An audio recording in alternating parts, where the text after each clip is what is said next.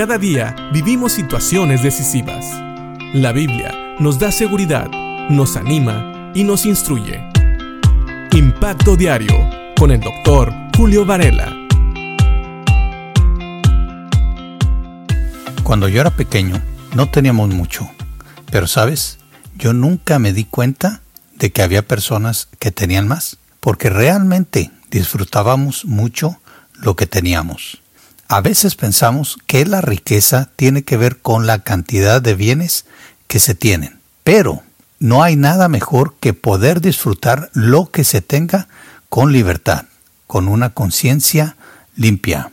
Si hay algo que mi padre me enseñó, es que el trabajo es honrado y que todo lo que te ganes con un trabajo honrado lo puedes disfrutar. ¿Sabes? Es lo que nos dice Proverbios capítulo 15 en el versículo 6. Dice así, en la casa del justo hay tesoros, pero las ganancias del perverso le acarrean dificultades.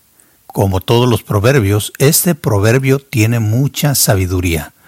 Lo que hay en la casa del justo siempre son tesoros, son cosas que se valoran, cosas que se disfrutan.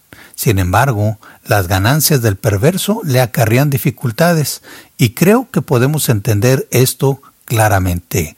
Muchas veces podemos ir a una casa donde hay personas que tal vez sean más humildes que otras, pero lo que tienen lo disfrutan, tienen cosas que valoran, aunque sea una fotografía vieja, pero que trae recuerdos bonitos, comen con tranquilidad el pan que tienen en la mesa.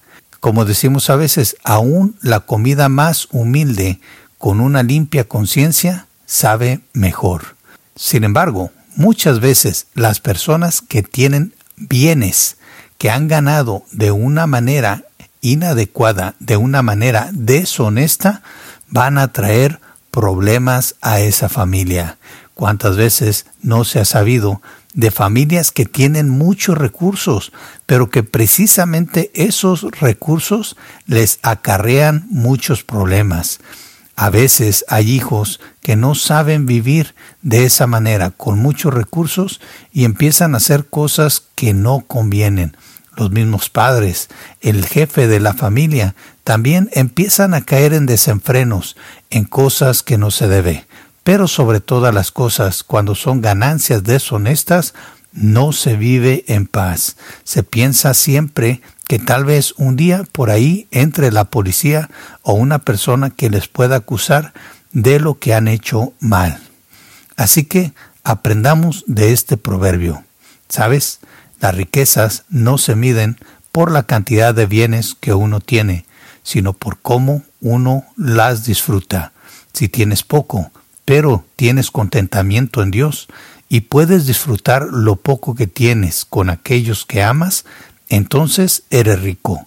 Si tienes muchas cosas, pero vives en temor, o todas esas posesiones te están atrayendo muchos problemas, entonces tal vez debas de reconsiderar si realmente eres rico o no. Pero sobre todas las cosas, recordemos que si tenemos a Dios, si tenemos a Cristo en nuestro corazón y ya hemos sido salvos, somos las personas más ricas de este mundo, junto con nuestros hermanos y hermanas. Así que pensemos en esto y agradezcámosle a Dios por las cosas que tenemos y pidámosle que nos ayude a tener contentamiento para poder disfrutar lo que tenemos con aquellos que amamos y nunca busquemos las ganancias deshonestas porque van a traer dificultades. Piensa en esto y que Dios te bendiga.